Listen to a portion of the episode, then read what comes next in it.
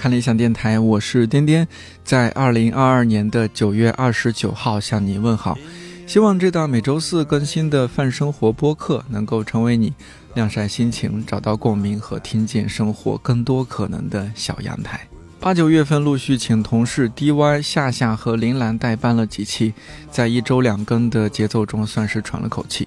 说起来，这周已经上线的最新一期上台阶儿，嘉宾是中科院自动化研究所智能感知与计算研究中心研究员董晶老师，特别推荐各位去听这一期。作为女性科研工作者，董晶老师的分享很鼓舞人。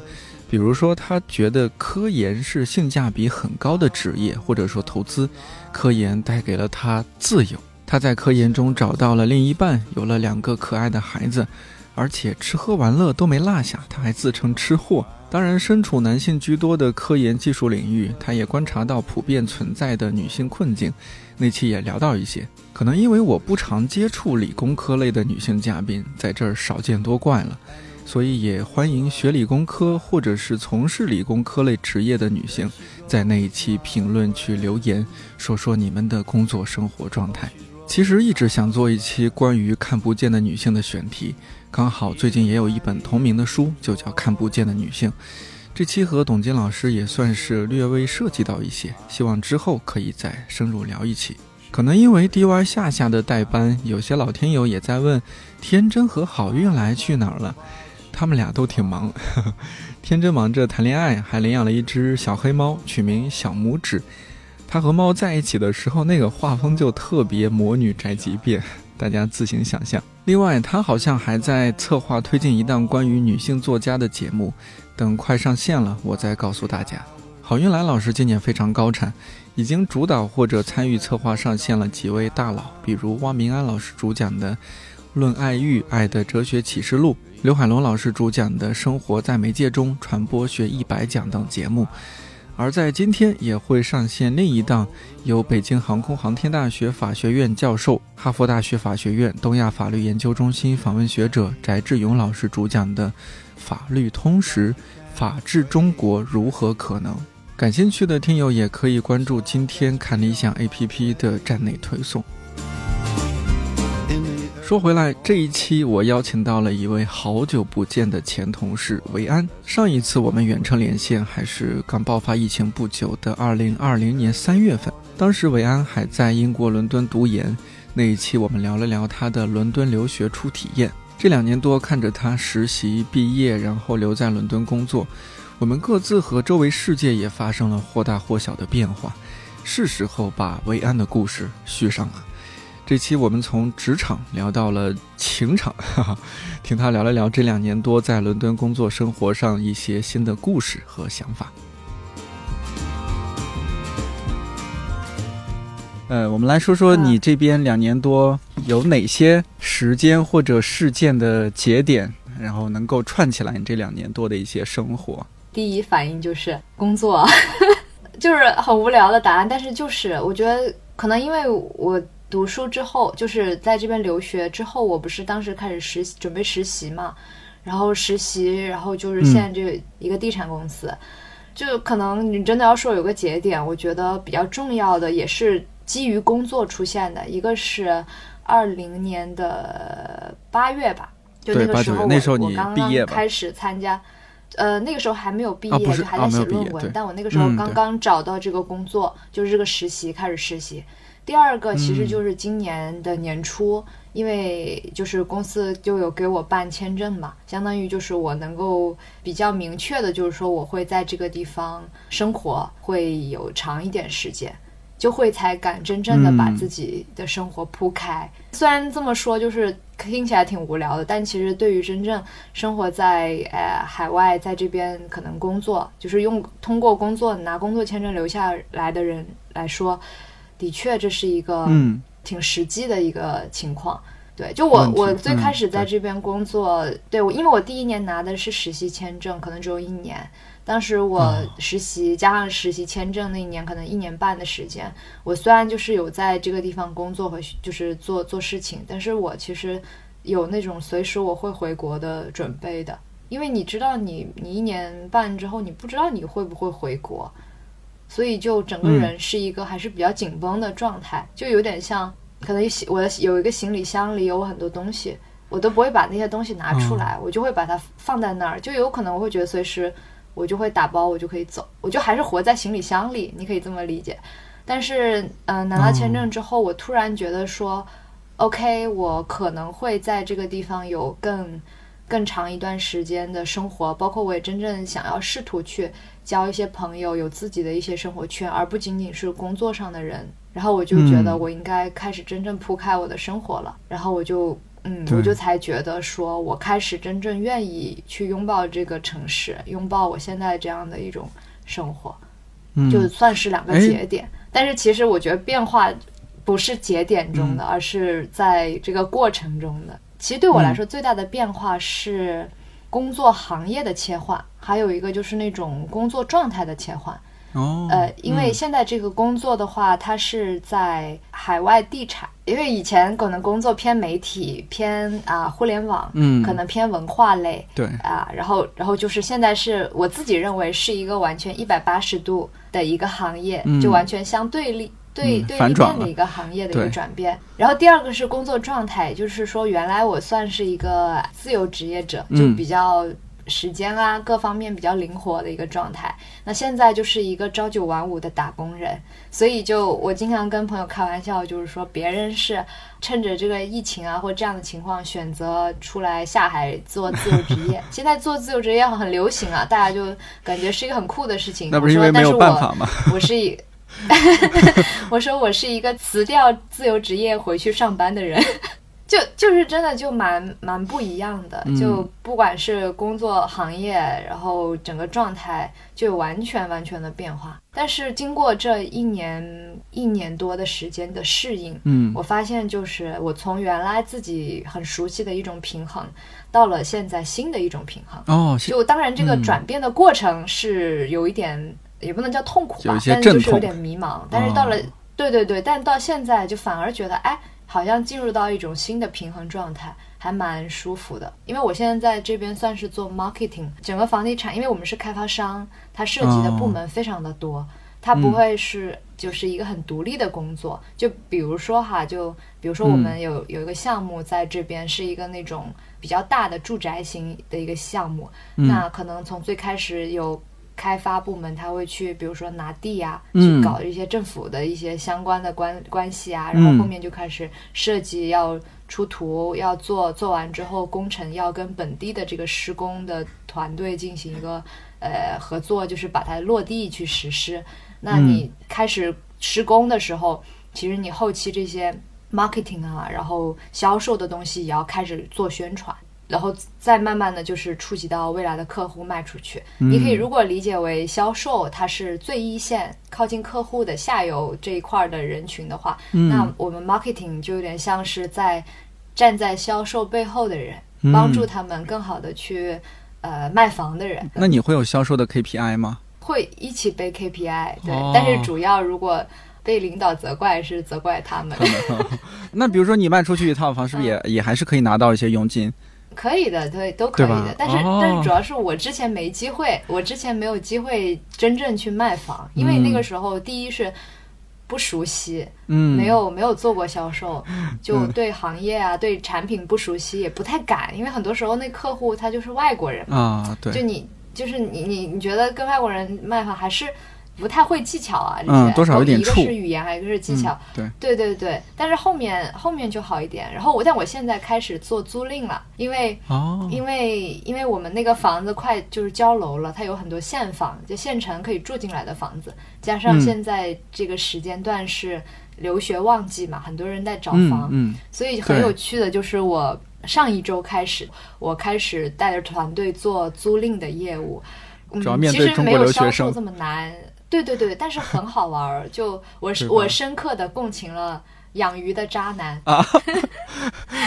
这 就是这怎么理解？因为你租房的话，像现在如果你要触及到留学生，那我们肯定用成本最低的方式去做。那我选择的可能就是通过线上社交媒体，比如说小红书。就这边的留学生很多都玩小红书，那我这边有很多的物料、很多信息确定好之后，我可能就会我们有一个账号，我就会在上面发布，就会有一个人设，就相当于发布一些产品的信息以及我们现在可以租的房子，你就会发现有很多人。就是了解嘛，了解完之后，你可能会有一个呃，有一个这个公众号，呃，不是公众号，有一个微信号去承接，承接加把让他们引导流导到尾，其实就跟国内一样的呀，就我们以前最懂的呀，私域流量啊，对。然后很有趣的一点就是，我有一个微信号，然后我加他们。加加他们之后，不是就开始跟他跟他们聊嘛？嗯，因为留学生可能女生会偏多一点。最开始我加加那些就是女孩儿，嗯，我还会看看人家朋友圈，因为无聊嘛，你能看到就随便看看喽。然后你就觉得，哎呀，这个妹妹也好漂亮，那个也好好看，就还蛮开心的在看。后面加了五很多很多人之后，我已经懒得看了，或者是我对他们就是觉得都一样，都长得一样，审美疲劳。然后，然后我。对审美疲劳，然后包括我，我也只记得那个，就是他们要租的房型和价格，我还给他们每个人做了标注。比如说，这个人是找一房，那个人是找两房，这个人有什么诉求，他要找高区，这个人要找低区。嗯，然后你就会发现，你就会发现，你完全记不得他们谁是谁，你只记得那个。嗯，他们的需求最高的人，对他们的需求以及他们能给你的利益，然后以及很好玩，就是因为很花时间嘛，你要跟很多人聊，所以我后面我就发语音的啊，就一一个是因为做做电台，就是可能语音给别人的感觉会更好，还有一个就是其实让人觉得更真实，嗯，因为这边其实中介，因为现在租房很多留学生可能。找的那中介就比较踩坑吧，因为现在主要是供不应求，所以就是租客都很卑微的，就那些中介都态度不太好的，就是你爱租不租，不会理你。然后，但是但是我可能用的是春风化雨的那种路数，然后然后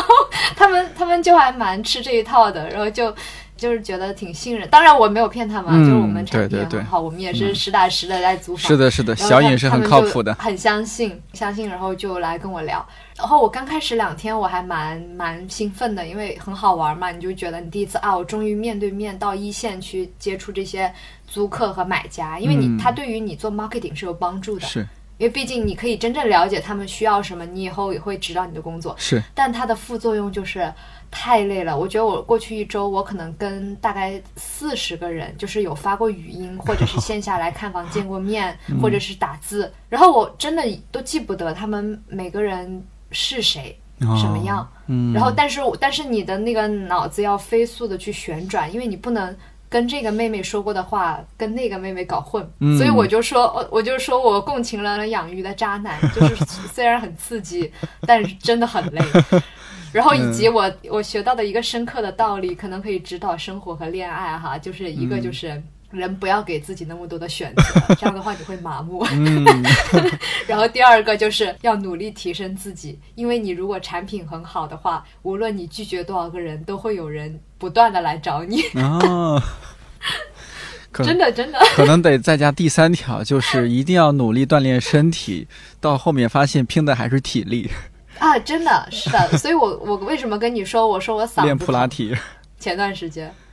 不是我就是因为做客服，天天给别人发语音啊，然后我就 嗓子痛，哦，就导致我们这个节目往后推了两天，对，哎呀，本来也不是很舒服，然后也一直在。说话，不过现在这两天好多了。哦，加上我现在有去练普拉提，我觉得。健身真的很好，对，让人身那个身体状态、精神状态好很多。对，而且普拉提是不是相对比较注重呼吸啊，或者身体协调啊什么？对你这些也是有非常好的帮助促进。其实，如果你说有什么今年对我来说比较重要的节点的话，我觉得健身也是一个，因为我今年就是六月中旬的时候，也是因为一个是写东西颈椎不太好哦。然后平常工作压力比较大，其实也容易 emo。就是你如果身体不是很好的时候，其实你自己的精神状态、你的意志力就会下降。对。然后我当时就就其实一直都很想去做一个运动，但是没有就是没有找到最合适我的。因为瑜伽的话有一直在练，但我觉得它太慢了，就是节奏太慢了，我有点不太喜欢。然后器械的话，我又觉得太就 too much，我、嗯。我我不是很想去练器械，至少我也没怎么练过，不懂。嗯。然后我就这边的 Pilates 就普拉提，它嗯。嗯就没有国内就是成本这么高，因为我、哦。我看那个大家说普拉提就很贵嘛，但其实这边如果是上那种几个人的小课，团课呃也不是小课，可能八个人团课，嗯。然后有那种 reformer，就是那种普拉提床的那种，其实不算很贵，就是它是一个打工人能够呃承担得起的一个价格。然后而且是你你花了钱嘛，嗯你就会有很多有氛围，你就会去练。然后我今年给自己的目标就是说，我先上十节课看看，就先努力啊坚持十节课看看。嗯然后现在不知不觉可能已经上了有三十节课，哎呦好棒啊然后我就把它变成自己的一个习惯，就我努力让它变成一个习惯。就比如说我每周二、周四下班的时候我要去练，那其实不用很多。不用很花很多时间，但我每周固定的让它成为我生活的一部分，就像你嗯上班一样，对生活一部分。然后慢慢你就内化了这个习惯之后，我就发现其实改变还蛮蛮明显的。因为普拉提它可能更多是练那个核心，练你的核心，还有你呼吸啊，还有你身体的平衡感。对，然后它也会让你线条还有肌肉会会好一些。嗯我就明显感觉到现在我的那个肩颈没有那么疼，哎而，且嗯。就是思路比较清晰，真的真的，而且我觉得运动其实有的时候你最开始就是练一些东西，你会感觉到你肌肉是疼或者你不舒服，是。但是你练完之后，你会觉得一种快乐。他们不是说是那个什么，通过更长期坚持的一种状态，产生一种呃那种愉悦。嗯。我就觉得跟我现在呃想要的生活状态还蛮相近的，就是通过很长得到更长期稳定的一种快乐，多过于嗯就是比较短期就是当下的那种刺激感。对，嗯就是感觉自己可能慢慢开始沧桑了，对，就对很多东西更追求更长期的获益，或者是更长期的结果吧。天哪，我们俩竟然有一天会，你和我说话会用到这个词“沧桑”了。对，这不是我们这种年过三十的人常挂挂在口头的话吗？我觉得我在这边有一个很很明显的感觉，就是关于三十岁这个事情哈。就我以前觉吗得三十岁嗯还蛮老的，对，就以前觉得三十岁还蛮老的，是也不小，就是就是，在我后面我在这边认识了很多三十以及三十出头的朋友，就我们玩的很好嘛，大家其实比我大一些，有男的，有就是有哥哥，有姐姐，有姐姐，就是嗯。什么样的，呃就是中国人、外国人都有。然后我就觉得，后来我就慢慢发现，其实年龄它并不是我们想的说一个节点，啊，对对，对。它是一个数字，而且嗯。其实人年纪越来越大，你你会越来越喜欢更成熟的自己。就比如说我现在二十六岁，我就觉得比可能刚到就刚刚毕业，可能二十一二岁的时候，我会更喜欢自己。虽然那个时候可能整个人，比如说看上去可能更更年轻啊，就是嗯女生啊，就是可能觉得啊，看上去那个胶原蛋白更多啊，或者是眼睛里更有光啊，或怎么。嗯但是你你就觉得那个时候没有现在觉得自己这么有魅力，就或者是说觉觉得自己现在这么喜欢自己，你觉得你你思路更清晰，自己是一个更有逻辑、更知道自己想要什么的人，包括遇到一些东西。我可以，比如说我喜欢，我就会去选择，或者是我会去争取，嗯。啊、我会承担相应的代价，啊、是的是的。我也会拒绝，嗯我也会拒绝，甚至我也不会允许自己时间浪费在那些我觉得没有必要的事情上。嗯，但是在小的时候，你没你没见识过什么东西，那你就你就会觉得说，那好像就是已经很好了。但是但是你现在长大，你就是有点挑剔啊，或者是有点原则。我觉得蛮好的，因为这样的话，反而人会离更好的东西、嗯更适合的东西更近一些。是嗯，我觉得还有有一点是这样的，就是它不是一个必然的关系，就不是说这个人随着年龄增长就必然成熟了，必然成长了，必然清醒了，也还是因为自己你，因为我知道你是一个特别自省的人，你会不断成长，然后不断反省自己，不断回头看，这样你才也确实成长成熟会更快一些。我不知道怎么说，但是我真的是来到这边生活了很长时间之后，我我不能说一定是在国外或国内才能有这样的变化，可能就是自己成长心境吧。嗯，就现在会真的是能够从日常的生活中，呃很小的事情中得到快乐，嗯或者是我会去学会去珍惜，我不会想的就是说我，嗯，我总要去找更好的，我我总要去，嗯。我一定会找到更好的，我就会觉得我不是说有更好的，所以我去选，而是说只要我选择了一个东西，不管是人啊、事情啊，嗯还是什么乱七八糟的，我选的就是最好的。也更从容了，这就是更从容了，更坚定了，对对更相信自己了。这份自信很难得，而且你说到这儿，我忽然想起来，如果没有记错，会不会现在这份房地产的工作是你毕业之后做的时间最久的工作，哎，是的，是吧？是的，哎，你看看这份坚定多么不容易。主要是因为没找到其他的。哎，我，你说到这儿，我忽然想起来，可能因为我今年也一直在，不管是看理想电台做一些职场类的选，呃，职场方面的选题还是说，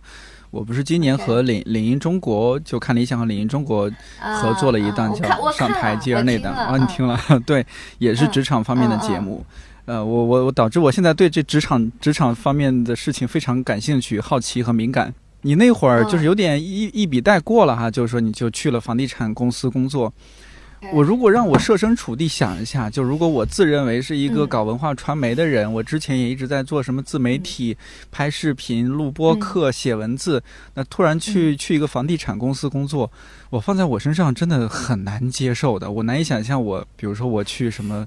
恒大了，或者说去链家去去当经纪人了，我有点难以想象。不是说我真的做不了啊，那你人说不定你能当，说不定你能做得很好。对，说不定咱还做的的挺好呢。只只是你 没有想对，过只是你还没有去。对，只是我没有去，没有想过想过。哎，你是怎么样？就是是因为找不到别的工作，所以只能选这个吗？就是最早啊 找实习哈，这是一方面，就是是不是一个不得已的选择。再一个，那你怎么会嗯嗯说服自己，或者说怎么去理解看待这件事情的？这个和我们应该包括我在内，其他同事对你的一些期预期或者是想象是太不一样了。OK，我说到这里，我可以刚好打一个广告欢迎打广告就是我我那个公众，呃 没有，我那个公众号里，我前段时间就写了一个文，写了一篇文章，嗯还写了挺多字的，可能五千多字，就是讲我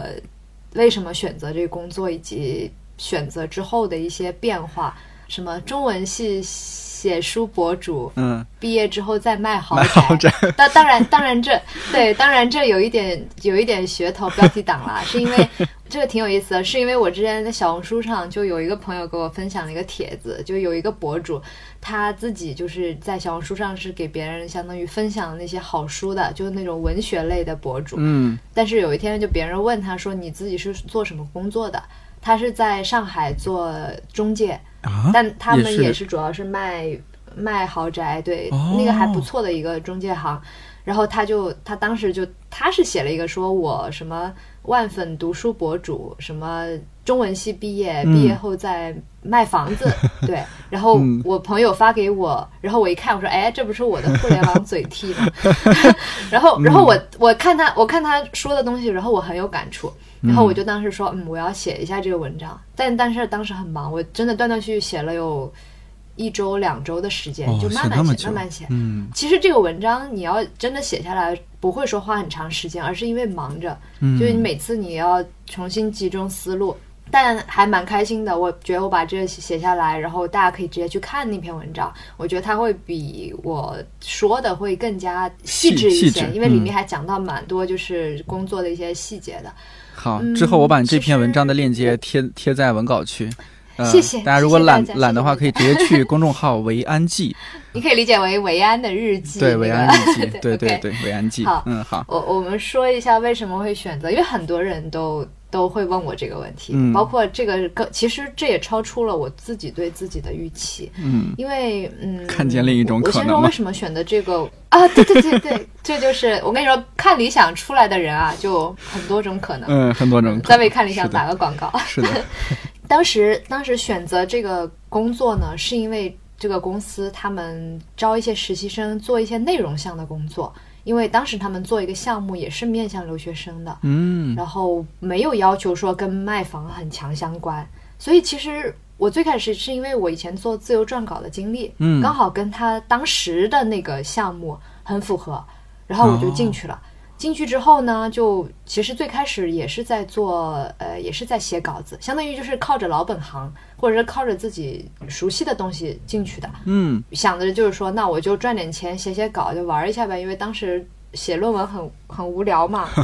也没什么事儿干。对，然后就做。但后来真的进了房地产行业之后，你就觉得好不一样哦，跟那个互联网或跟文化类很不一样。我打一个比方，就比如说，呃，我如果是一个文化行业，或者说我是一个自由撰稿人，我的作品是什么？比如说我自己自由撰稿，我为杂志写一篇约的稿子，或者说我自己出一本书，那可以说是我的作品。嗯如果比如说我在呃我在公司工作，我自己出一期节目，这是我的一个作品。嗯那这个东西可能会短期内在线上被很多人去浏览啊、关注啊，可能多的时候会有可能百万的浏览量啊、收听量或怎么样啊。嗯但是因为互联网的信息很多嘛，就慢慢的可能就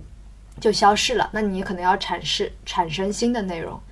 然后才会被新的又一次看见。嗯，对的然。后，但是他们这些做房地产的人，因为我们是开发商嘛，就是这个开发商团队做的东西，他的作品是什么？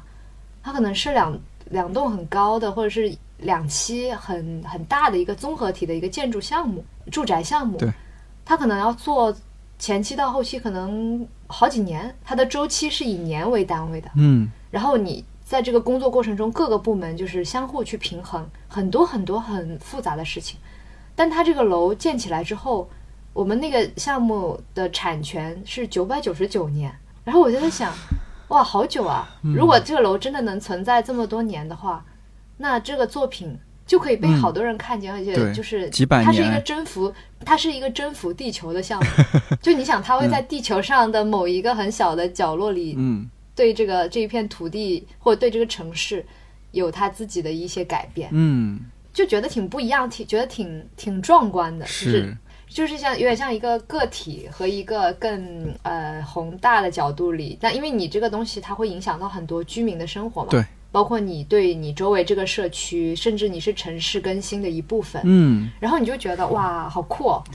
当时是觉得很酷、哦，嗯。然后就跟着这些同事去学去做，因为说实话我也最开始不懂嘛，就跟着他们去做。嗯。然后做着做着呢，因为包括还有一个就是我也很感谢，就是我们呃我们公司的董事长，就我的那个大的领导，嗯就关总，他很对我很支持，啊，他中国人。因为，他知道我自己是中国人，中国人。嗯。就是知道我自己是写东西的，我自己以前是做呃做创作的，嗯。就他对年轻人就是很很包容，嗯。而且就是他会珍惜年轻人的那种冲劲和才华，所以他就会觉得说你可以做自己的事情，甚至你可以把在你想原来会做或感兴趣的事情和你现在做的事情中找到一些交集。嗯，就包括为什么当时会有那个项目把我招进来，也就是因为关总觉得说我们可以通过这样一个方式去处去去贴近留学生，嗯。包括现在我做租赁，我我们团队做租赁，也是因为关总觉得说你们年轻人更懂年轻人，是。就是我觉得这是一个，因为你周围的同事、你的这个领导人，他跟你比较同频，他能够看到说你身上有一些东西，一方面是他会让你自由生长，还有一方面他也看到了这个东西这种力量是比起有一些很传统的职业素养，就你身上的那种野路子啊，或者是其他的对其他行业的过往的经历，它或许能够给我们现在做的事情有一些帮助。，对，打开一些他就的思路。他就很相信年轻人，对，就说那你去试吧，然后我就去做了。其实你知道他给我感觉像谁吗？就有点像以前嗯我在还在看理想的时候，亮哥，哦你还记得，我我必须记得，怎么可能忘掉亮哥？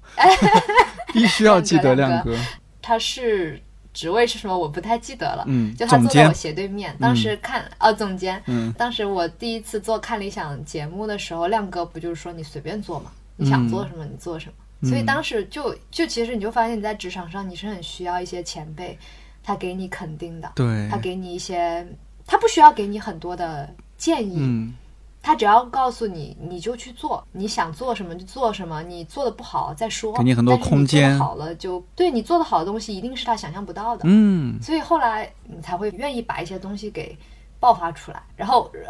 然 后回到我们话题，然后就就真的是因为呃因因为有这样自由度的东西，然后就哦就有点像很放松的在工，作。所以你待着也不会觉得违和。其实我感觉是一个博弈的过程，就是当然我觉得领导很支持我，或者是说同事能接受我这样，嗯有一方面也是因为我要这样，就是我不可能说因为我在这儿工作，我就放弃我原来的，比如说公众号，比如说其他的可能性。嗯，对。但是我平常工作还蛮蛮认真的，就是可能是你用行动你去证明说我会把这些东西兼顾好，就我肯定不会给工作给你们掉链子，嗯我会可能做的还不错，但同时那一部分是我想要坚持的东西，对对希望大家也尊重我。就是我觉得就是你。你也先付出嘛，就因为工作其实也挺努力的，就是你你也给公司啊，或者是给他们带来一些呃、嗯好的一些东西，然后可能别人也会相信说，哦，那可能他可以就是说，嗯，兼顾呃，这就是他快对，这就是他快乐他工作的方式，是是。我们嗯何必要那个嗯他呢，对吧？所以后面我就觉得这是一个，就是你看似别人给你的东西，就是别人给你的空间、自由、尊重，其实都是你自己去争取的。哎，没错，是当当然也嗯有很难撑下去、很辛苦的时候，有的。嗯包括其实大公司嘛，它会有自己的一些呃繁琐的流程啊，包括有一些人际关系啊，各方面的东西都会有，嗯会困惑。对，但是自己就会。可能因为有一个自己小世界吧，精神世界，就比如说你写东西啊，包括你依然会知道，比如说像我现在跟你做的事情，嗯这些都是我工作之余的事情，我就会嗯觉得这些东西支撑着我。对你还有另外一个房间，你还可以在那儿歇歇脚。对对对，是嗯这样。不所以我我后来就真的觉得，工作你做到后面，人是需要有自己的一个精神上的大后方。嗯其实我我后来我就发现这是适合我的状态，因为嗯我以前比如说写公众号，我是上大学的时候写嘛，就相当于一边读书一边写公众号。是后来留学就是一边留学，呃，不是，就就实习的时候一边实习一边写公众号。后来留学的时候一边留学一边公众号，现在工作也是一边工作一边写公众号。就是、嗯当然有的时候别人会觉得说啊，因为你。因为你比如说你一个事情想写，还有一个就是也会跟别人开玩笑嘛。我说因为打搞副业嘛，现在都对大流行赚钱搞副业，是的，是的。但其实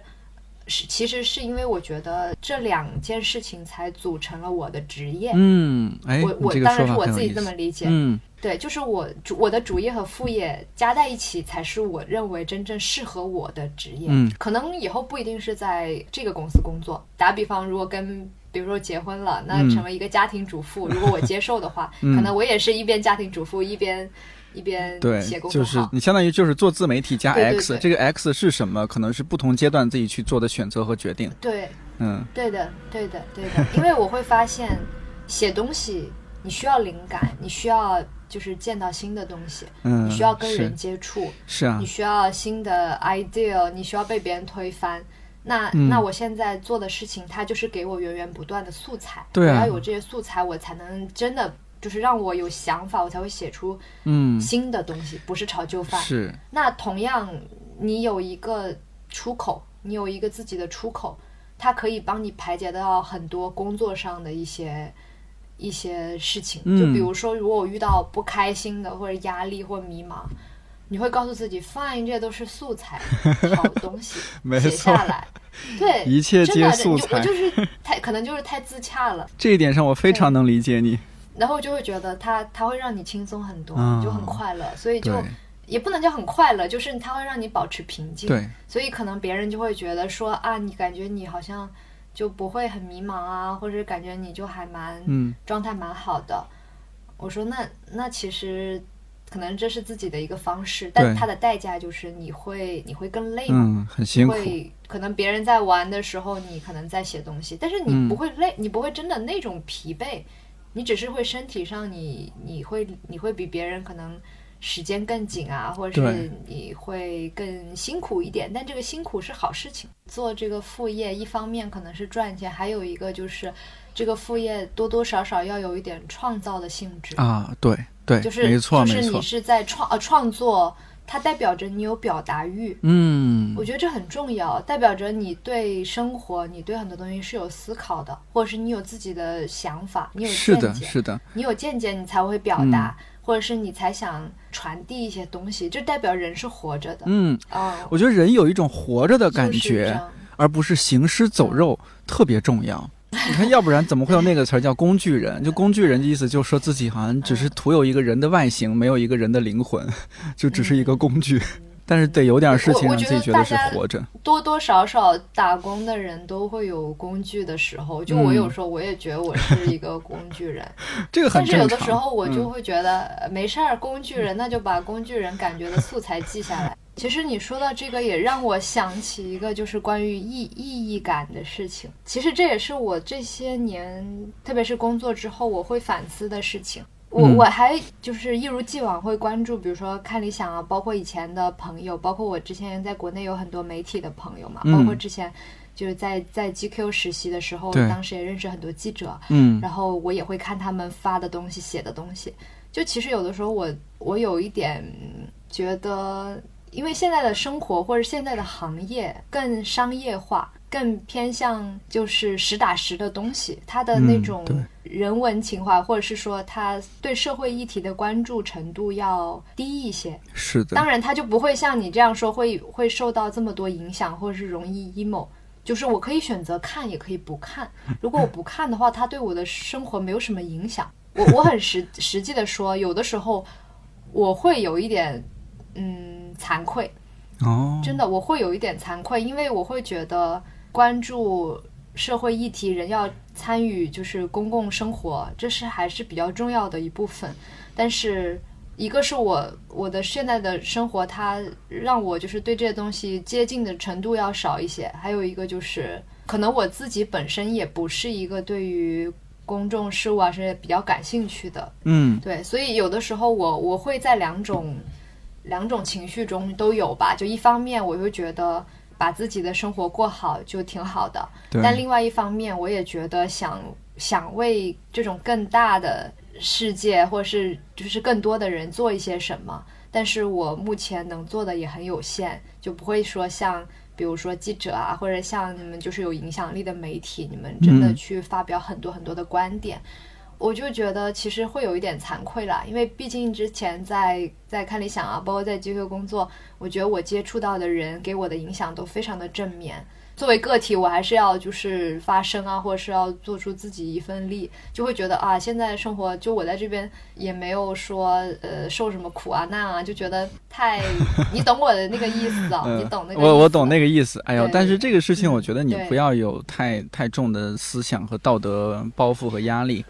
不，如果不是你这么说，我确实没有意识到，可能确实是因为做这样一份工作，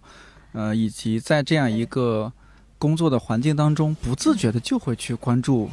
相对偏公众一些的议题话题。因为很难躲开，会的会的它必须得就是关注。呃，不管是出于这种你要做选题的方面，然后另一方面就是你身在嗯身处这个环境当中，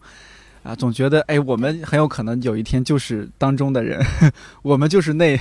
那那一个，是吧？你就有一种忧患感。会有的，会有的。嗯只是就感觉现在有一些事情已经超出我原来的认知和嗯预期，我觉得对是蛮蛮魔幻的。嗯这一块儿我真的觉得这是我。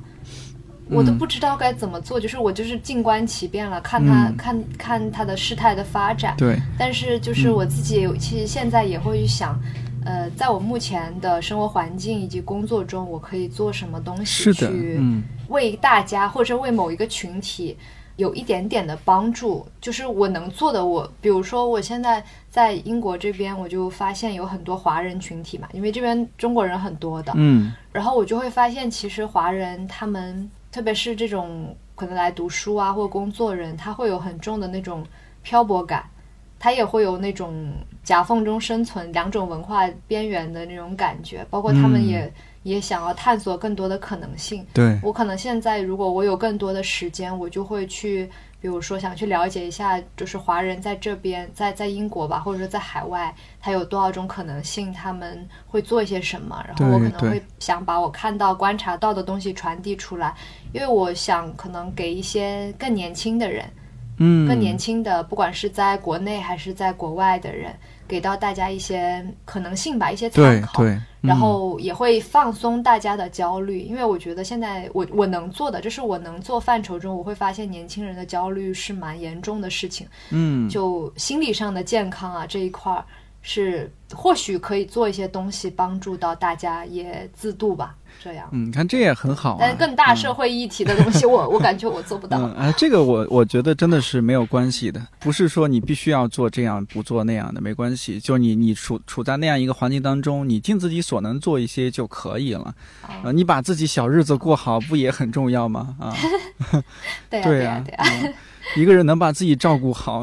别给社会添乱，也很不容易了，对不对？真的真的。哎，我们那会儿就是说到你，你已经说到你为什么会去到这个这个房地产的公司，我也听出来，其实它是还挺嗯自然的，不是一个特别违和、特别拧巴的一个决定。那、嗯呃，你能够待这么长时间，而且从好像是这个你做的工作的方面也有一些变化，是吧？呃，有没有你嗯觉得在工作这两年多一些印象深刻的？呃，因为我对你这个行业不了解，印象深刻的，让你也嗯觉得，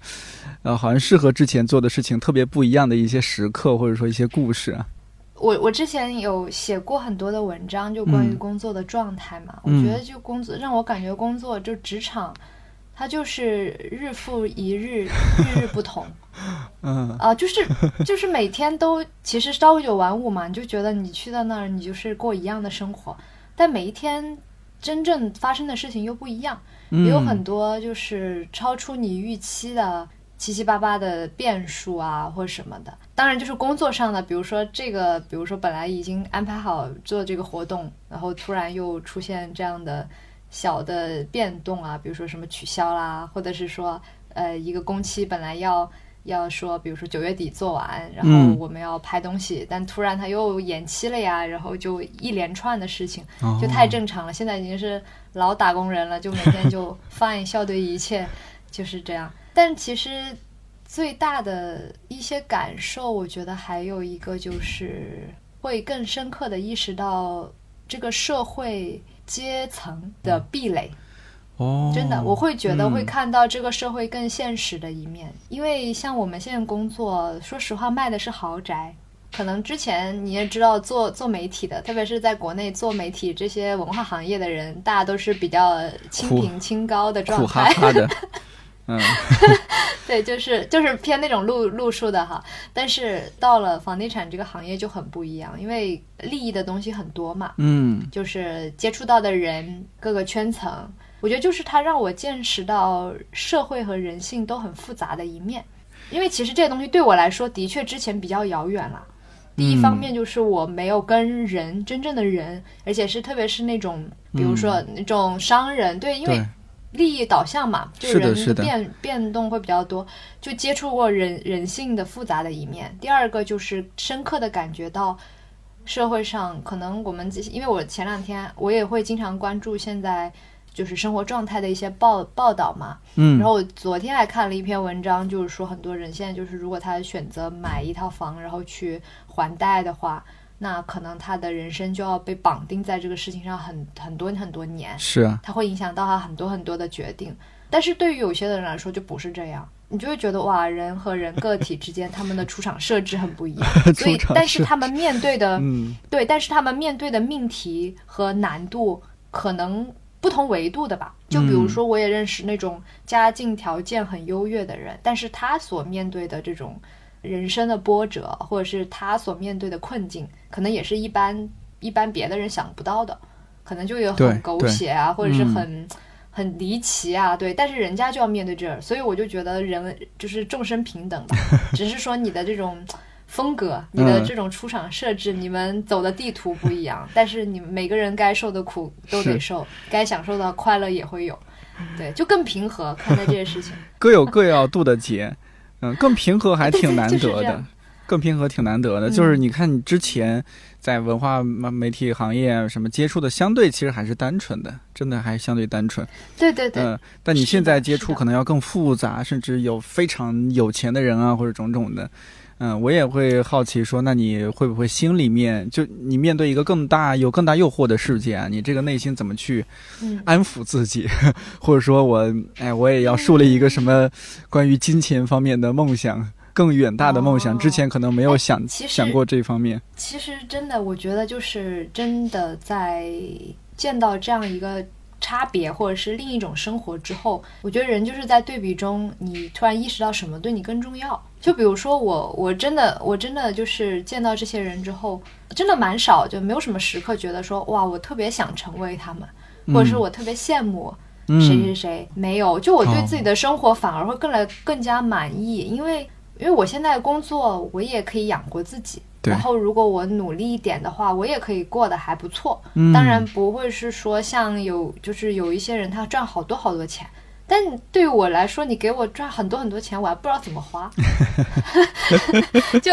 就对，就是可能让我得到快乐的事情，可能不一定是花钱这件事。当然，花钱有花钱的快乐，就是就就是你真的会更加了解自己。嗯，但是你就会因为你接触过不同的人，你会更坦荡。就比如说，就比如说，有的人，比如说他他很有钱，你跟他坐在一起，你跟他聊天，你们不是一定要聊谁比谁有钱嘛，对吧？你们可以聊很多别的事情。对，他也不会说因为你你没有他有钱，他就不跟你聊天，他反而会觉得啊，你你知道一些其他的东西，跟你聊天很有趣。那你跟他聊天，你也是因为他可能，比如说他的物质的条件给他带来过一些呃其他的经验，你就会发现，哎，你们其实也是可以在。同等的一个状态，一个平等的状态下去聊天，嗯，其实双方都很享受的。对，就就人和人之间，就是一定有超越这个物质世界衡量标准里精神维度的对话。嗯，但是能做到这一点，可能也不是特别容易啊。是的，对。哎，那这两年多，你有有没有过什么没有发没有发在朋友圈和小红书上的？感觉蛮有挫折感的，或者说困惑的、蛮沮丧的一些时刻，那是因为什么？就是我，我是那种可能事情过了我就过了啊，我也不会怎么样。对我觉得还有一个原因是，我觉得很多维度的苦。我是比较小的时候，也不是小的时候，就是更年轻的时候遇到的。就我的挫折不在现在，而在以前。哦。就比如说人际关系上，嗯嗯的一些困惑，可能我在大学的时候就经历过，经历过。嗯，对，比如说感情上的东西，也是在更更小一点的时候有一些经历过。嗯啊，所以就是那个时候，他把你的值域拓宽到一定程度之后，你后面再遇到事情。嗯，你会觉得他没有说让你完全承受不住，因为你对以前就是吃过一些苦，对。但现在我会觉得比较难的事情，或者是比较让我沮丧的事情，就是可能我觉得慢慢学会接受一个事情，就是没有什么事情是不变的。嗯，因为在国外嘛，你你你周围的人很多，你要经历很多分离。就我有很多朋友，嗯，就是都。比如说，有的要回国啦，或者这样那样这样那样，你就会发现，人和人之间的关系其实很淡的。就不管是不管是很近的人，还是很同事啊，或者是哪怕是恋人啊，嗯，或者是你觉得很亲近的朋友啊，如果有一天你说散，那可能会散哦。对啊，会啊，不是说你努力就可以的呀，就是这就是他可能就会是这样的，对你就要接受。如果有一天它发生了，你就要接受。啊，这个事情会让我有时候想到，觉得有一点沮丧，但是也觉得没办法，因为这是好像这就是世界上就是这样。那方大同的歌里面不是就唱过吗？没有什么会永垂不 朽啊！对对对，是是这样的感觉。就你沮丧，但是也不会说不会因为这种沮丧而打消掉，比如说你对生活的一些信心啊、一些热情啊、一些好奇啊，对不对？对，说到这个哦，我想起来，我觉得这也是我今年或者是说现在。更觉得自己状态更好的一个原因，就是我觉得，我觉得内求是唯一的路吧。特别是，我觉得对于女生啊，对于女孩子来说，可能你是要花一些时间去想想自己到底要什么，自己是什么样的人，关于自己的一些细节，你要去打量自己。呃，还有就是你不要不要把太多希望寄托在其他人身上。这个倒不是说那种说什么不要谈恋爱啊，只要搞钱啊，不不是这样的。我觉得就是。因为在这边有一些朋友啊，包括爱情上的相处，就会发现独立是很重要的事情。而且这种独立不只是经济独立，对吧？可能也包括包含一些情感情绪的独立。对对对，是的。我觉得当当然嗯不是说我受过什么挫折啊，什么情伤，不是的，而是 受过伤，没有没有，就是真的觉得是这样，因为嗯，可能因为在在国外的话，整体的环境会更没有那么有归属感，然后很多事情就是、都是要靠自己争取，靠自己去打理，然后把它做得很好。然后我会发现，因为可能工作上没有那么那么亲近的同事啊或朋友，会觉得说啊，我这个人可能给别人感觉就还蛮、蛮开心的嘛，就是好像就没有什么压力。嗯，然后我就会发现，嗯。其实那是因为我对他们没有什么期待，我对别人没有什么期待，所以我我可以觉得，哪怕出现一些摩擦，我都觉得没有问题啊，就我们可以解决嘛。嗯，对，但是反而有的时候，对于特别亲近的人，那种特别亲密的关系，人就会容易爆发出自己不是很好的一面，可能就会有很多的控制欲啊，或者是有很多的，就是太放松了就不好。对，后来我就发现，其实嗯人和人能够长期稳定平衡的相处。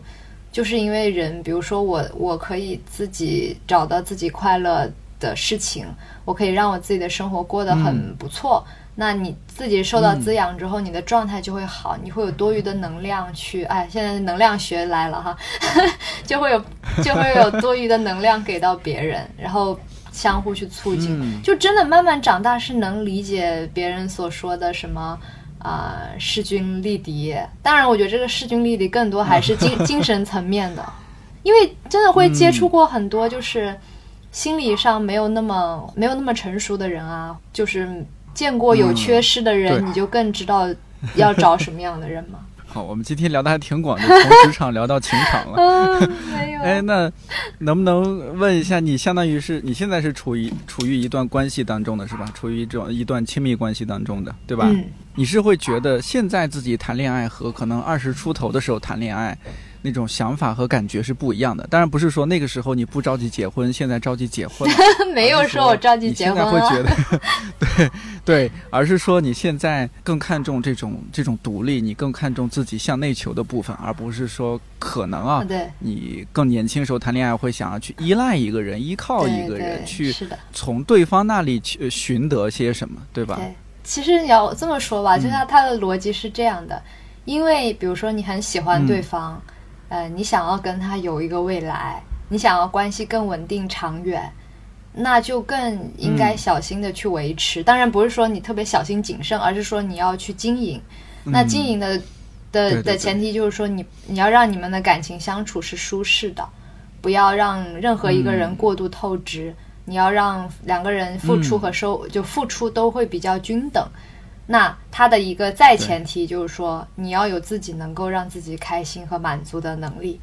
这样的话，就是如果嗯对方没有给那么多，你也不会说去让他很很累啊，很辛苦。这样的话，就两个人都嗯轻松，就会长、长远。但这里面可能有一个前提，就是你得找到一个，你得适合一个和你有类似想法的人在一起。对对对如果他是一个不是向内求，而是向外求的状态，那或许不太合适。比如说，你会觉得，哎，我这个时候就应该加班或者什么，他就觉得啊，你为什么下班不来陪我？哦哦，对，嗯，为什么不要下班我们一起去干嘛干嘛，逛个街，看个电影？嗯，对对对那可能就会是一些摩擦和冲突的原因。对对对，真的，这个是我我我嗯很能理解。我觉得每个人就就两个人真的要足够成熟，他才会去理解嗯说对方的生活中也有很重要的事情。嗯，哎呦，这个就也是不同阶段、不同状态。二十出头可能就是谈的有点儿愣头青，有点儿迷迷糊糊的、莽撞的是的，是的，嗯，横冲直撞的一种亲密关系的状态。对啊，对啊，嗯而且而且，我觉得更年轻的时候还有一个点就是比较容易有一种执念，就是哦，其实你也是在跟自己较劲儿。就是比如说，哦我觉得可嗯能人很年轻的时候，他都会觉得说我，比如说我很喜欢一个人，那比如说你们两嗯个不太合适、或者怎么样，那你就觉得我不管，反正我努力，我就要 我就要跟你在一起。嗯但是后来，后来嗯你现在就就长大或者是更成熟，你就发现，感情它是两个人的事情，一种爱叫做放手对，就是两个人，这感情是两个人的事情，你一个人努力没用。嗯啊，一个首先就是你会你会让这个关系关系很失衡，还有一个就是你很浪费自己的时间，因为因为我觉得好的东西就是两个人都要付出一拍即合的。如果说对方、或者说自己啊，比如说我没有那么喜欢一个人，但他对我特别好，特别喜欢我，但我真不喜欢他，我就也会告诉他，因为我觉得你也不要在我身上花太多时间，因为没有必要。你可以花这个时间在你自己身上，你可以得到更多。所以就是蛮残酷的，我觉得真的蛮残酷的。但对，但你要找到一个也懂这个道理的人，然后两个人都比较为对方着想，就还蛮好的吧。对，哎，那我稍微问一个相对现实一些问题，嗯就是，呃，处于你现在这样一个年龄，嗯我不知道在国外情况怎么样。嗯那如果在国内，二十六七岁，那肯定不管是特别是大人，嗯那当然自己可能也会有一些有一点点啊，觉得哎，差不多是时候要要结婚了，如何如何。嗯那你现在处在这样一种关系中，你会说啊，我们就是冲着结婚去去谈这个恋爱吗？还是、嗯呃，你是怎么去想的？我每、嗯我每一你们是怎么去看这个事情？我每一段认真发展的关系，我都是以结婚为目的的。我是一个很老土的人，真的真的，我是一个很老土的人，的真的。这我完全没想到。真的，我我是真的，嗯我其实感情方面我没有什么特别特别的想法，就是说像像工作那样子，我要不断去尝新啊，我要去突破自己，因为可能我这个人就是我的嗯感情和生活是两个板块。就蛮不同的风格的，嗯对，我会觉对得，工作上是海王是吗？对对对，感情上还是对对对，工作上是海王感情上养鱼还是蛮的，专一的。对我感情上我是蛮，对我就是觉得我会很认真。当然，这个就是它的代价，就是嗯如果遇到不合适的人也会受伤了。但是就就我觉得真，但我觉得真诚还是蛮重要的，因为真诚是让一切开始真正开始的钥匙。他能不能走到最后我不知道，但是我觉得嗯真诚是前提。如果两个人在一起最开始都没有那么真诚的话，就不好嘛。然后嗯结婚的话，其实我觉得我还蛮适合早婚的，啊？为什么呀？因为这么说吧，我觉得我已经找到了我自己人生中很重要的目标，可能它是高于婚姻的，高于爱情的。就我觉得实现自己的价值，或者是说，当然方式我还没有确定啊，有可能就是写东西，有可能是别的，但是我会觉得让我自己去创创造很多东西，这事情能让我得到真正的快乐。就它可能真的是高于爱情的，我不知道这样是不是有一点像、的。像男性的思维啊，但是我是觉得是这样的，嗯。所以所以我会觉得我可以得到，我可以通过比如说创作或者是实现自己价值，得到一种更符合我想要的快乐。那感情这一块的话，我不会对对方有特别特别高的，就是那种精挑细选，就是要什么什么完美，因为我觉得没有人是嗯。完美的，就是只有是两个人最契合的。对对，所以就就是蛮顺其自然的，嗯，但我觉得感觉很重要，就是对的人的话，或者是喜欢的人，一定是相互吸引的。嗯，好，这个事情上我们不延展太太多了好好啊，毕竟这个小日子还是自己悄悄过嘛，对吧？？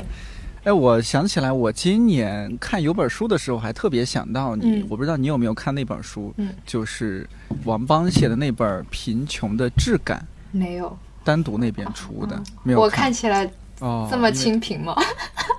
不是不是因为清贫，是因为他是一个在英国的在英国的作家，哦。然后他可能是他是因为全职、哦，我全职写作吧，算是全职写作。这本书，对，所以这本书我有同事，我有一嗯。个已经离职的同事也给我推荐过，但我还没有看过，我有写在我的嗯。list 上面。对，因为他他在英国可能过的相对是一种比较清贫的生活，所以他里面也写作为一个作家，他写了他的一些对英国社会的观察，所以我就会想到说，哦，那不知道你的观察是什么？我觉得还蛮有意思的哦。如果你没没看过没关系，那我还蛮推荐的。好呀，好呀这本，书算是我今年看过印象很深刻的一本书，好呀，尤其特别是你你在英国嘛，嗯呃，你在英国可能会和它里面讲到的很多的一些状态、一些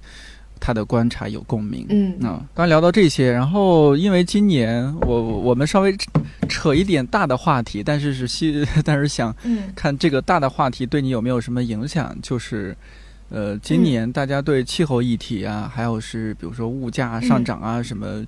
讨论很多，关注很多。是的，我们这边物价上涨蛮严重的。是吧？我不知道这个你观察到的是是什么样的情况，以及这个对你对你日常生活影响会很大吗？是有什么影响啊？他们都跟我，就同同事都跟我说物价上涨什么的，因为我这人对对钱不是很敏感，我最开始没什么感觉，嗯，后来是只就是发现，比如说我平常在家附近有一个咖啡店，嗯。有时候买早餐，原来我记得最便宜的一种三明治是一点九五磅，然后最近后来我就发现它涨到两点四磅，哇，涨这么然后，包括像我们那对，然后包括像那个公交车，嗯。我嗯，记得原来好像是一点五磅的，但后来我记得好像就涨到一点一点六五磅，也就算算零点零点一五不多，但是你如果每天都用的话，通勤的话，那就会是还是嗯蛮、蛮高的一笔开销，是的，就包括我们平常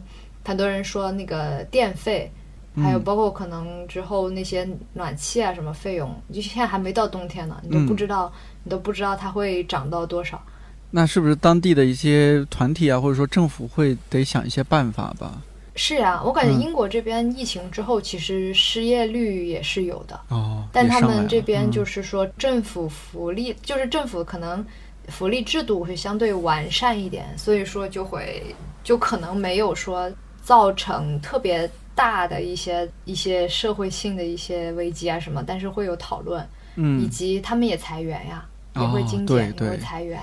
对嗯对，就嗯。就是都是一样的，我觉得打全世界打工人都差不多。像我们自己的话，就我们公司其实也会有，之前也有那种叫什么人员优化嘛 优化，对，对对优化，对优化，嗯是的，是的。那对于我们自己来说，可能就是开源节流咯。平常可能就多做做副业呀，哦，就不会放弃其他的可能性啊，对啊。然后节流的话，就是平时会节省一些不必要的开支嘛，嗯就生活中也会更节约一些。就比如说我之前。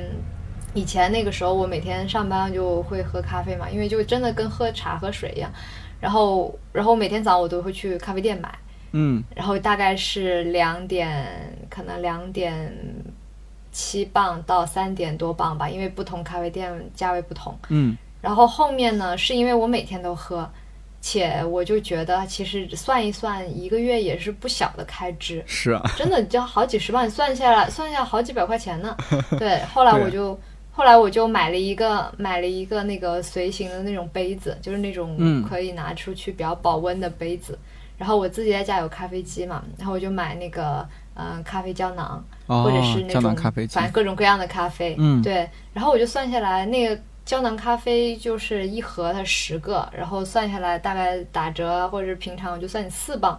嗯然后你那些牛奶啊七七八八的，相当于就你你在家呃你在外面喝一杯咖啡，可能你在家这能喝八杯了。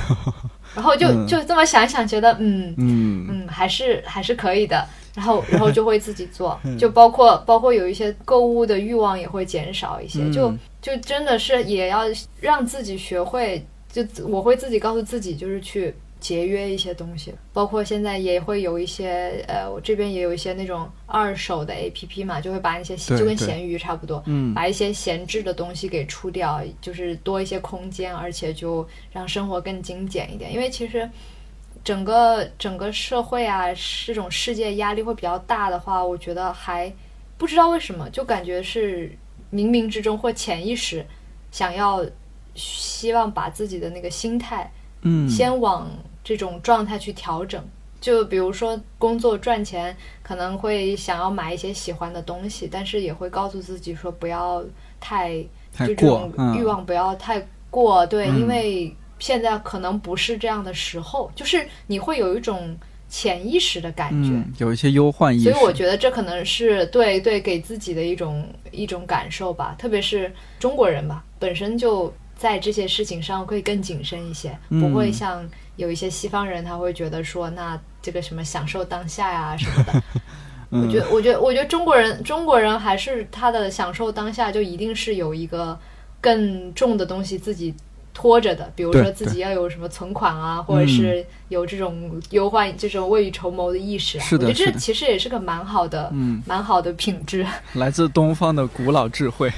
还是对对对很有用的，很重要是的。的。我前阵子才知道你去英国这三年感染了两次啊，不知道、啊，对，对人均两次。人人均两次，不知道这这两次很难受吗？是什么？呃有有很快就结束吗？对你来说？就第一次的话，其实很早就有感染，这事情我我我爸妈都不知道呢。哦我估计到时候他们知道可能会很惊讶，但是没有关系，就没有事。嗯首先告诉大家就是放心，我没有任何的问题啊。嗯就第一次的话蛮早的，其实在二零年的年底，对圣诞节的时候就感染了。哦当时是因为突然发有点发低烧，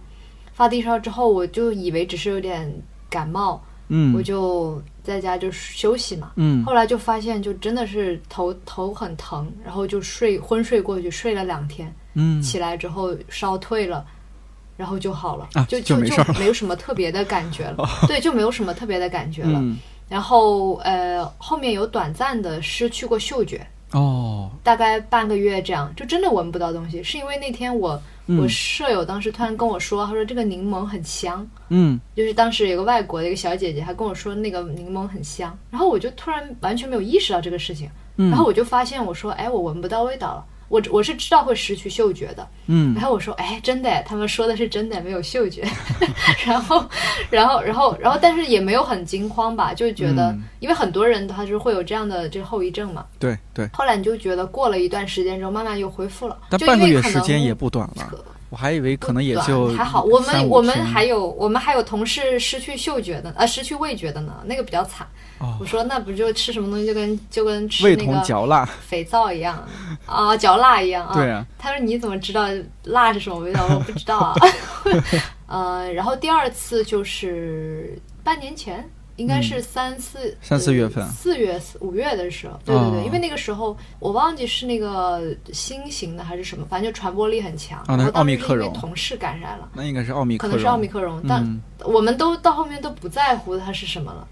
就 就这样吧，就躺平，真的是躺平。嗯。然后刚开始那个时候感染的人还哦在家办公，这样那样这样那样的，嗯。后面大家都哎你没症状就来吧，没关系，哎我哦。们就一条船上的人。后来你就发现我们我们我就有一段时间觉得嗓子特别痛，就哦刺痛，哇嗯。就突然很疼，也没有什么其他的症状，就是嗓子疼。嗯。然后有一点不舒服，然后就那几天，然后后面无意中说起来的时候，其他同事说：“哎，我也疼。”他说：“我也疼。”然后发现哦，难不成又是？然后就测了一下，大家都是。我说 fine，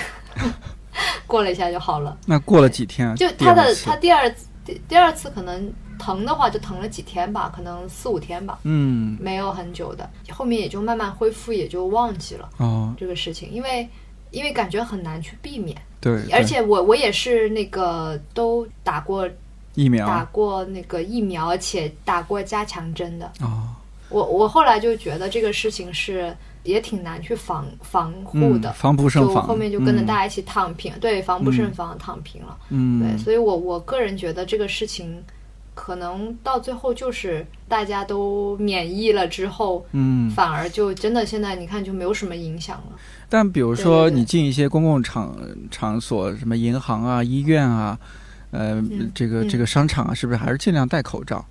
就室内的这种公现公共场所，现现在不戴口罩，昨天去听那个哦落日飞车啊，没人戴口罩，人多的要死。哦，好，对，没有，现在没有人戴口罩。哦，这样子，然后，但是超市的话，基本上还是会有那个免洗消毒液，嗯就对，就是消毒液，对，嗯就有的时候还是会去哦弄一，弄。还是适当防护一下。但基本上口嗯罩这一块儿不太会有了，除非我现在我之前去坐飞机的时候都没有戴口罩，哦就是我之前去芬兰，嗯，还有去去瑞瑞典好像一路上没有什么特别的，对对，没有什么嗯特别的。你短期内或者稍微中长期内有没有什么规划吗？不管是生活方面还是工作方面？因为其实像我现在工作的话，既然就比较确定在这边工作，也拿到签证的话，嗯那我目前来看，我可能就是会再深耕一下在这边的工作以及嗯生活，嗯然后可能至少未来我觉得三年，我可能就会在英国这边发展。哦然后其实我也不知道长期我会不会回国。其实我会觉得长期和短期来看的话，长长期的话，自己越来越清晰，知道自己是什么样的人，就是一一些就是底层价值观的东西，就我就会发现，可能更长远还是想要，比如说自己去做一些东西吧，可能跟朋友一起，有点像创业啊，或者是做一些内容的项目。对，就可能不一定是全职去创业，就可能会做一些内内容的项目，因为我发现这个东西还是兴趣所在。嗯，就就可能还不一定是说。单纯是做一个可能内容的东西，有可能是商业的东西，因为我这份工作也让我觉得我对商业的东西很感兴趣。嗯，然后，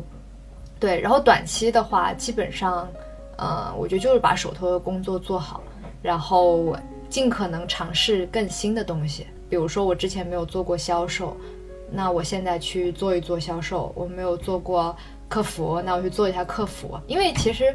这个事情它跟我写东西就是很远嘛，就这就是一份工作，所以我没有什么心理负担，我就觉得那我就多尝试，因为你有刚好有个机会，你尝试之后，你就会发现哦，什么是我喜欢，什么是我不喜欢，什么擅长不擅长。因为我在做这一份工作之前，我是没有想到我可以做一个是带团队，还有一个就是做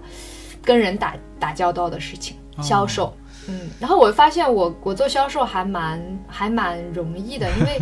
我不知道为什么，真的有可能是因为你写东西的话，它会就你以前的工作，它会让你比如说对很多东西观察的更仔细，嗯，然后你跟别人讲话的时候，你是可以更好的捕捕捉到别人的一些需求，嗯，一些情绪的变化，对，更敏感，然后你可以投其所好，而且你跟别人说话呀，跟一些人沟通的时候，你不会像一些。销售啊，或者什么，他会很很 push 别人，就是让别人觉得有一种压迫感，不会。像我们就是那种你想你想租就租，哦，就是随便的，就反而你这种态度，你不不卑不亢的，你就无所谓，别人会觉得轻松，嗯，反而别人可能会觉得有趣，对，甚至有的人他本来是工作关系或者什么，他人家会愿意跟你交朋友，对对对，就还蛮有趣的。就看吧，是就看吧，也不着急。哎呦，还这么年轻，这么多年过去了，还是二十多岁。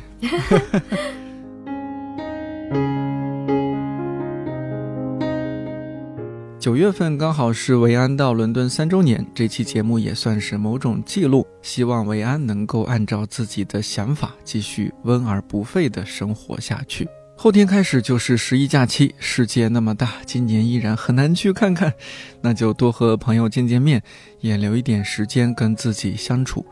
三十号晚上八点还可以看一年一度喜剧大赛第二季。这个假期希望你的平和与快乐多一些，希望我也是。所以假期期间看理想电台和上台阶儿都会临时停更，假期结束之后再回来。看理想电台，我是颠颠，祝你早安、午安、晚安，我们十月十三号再见。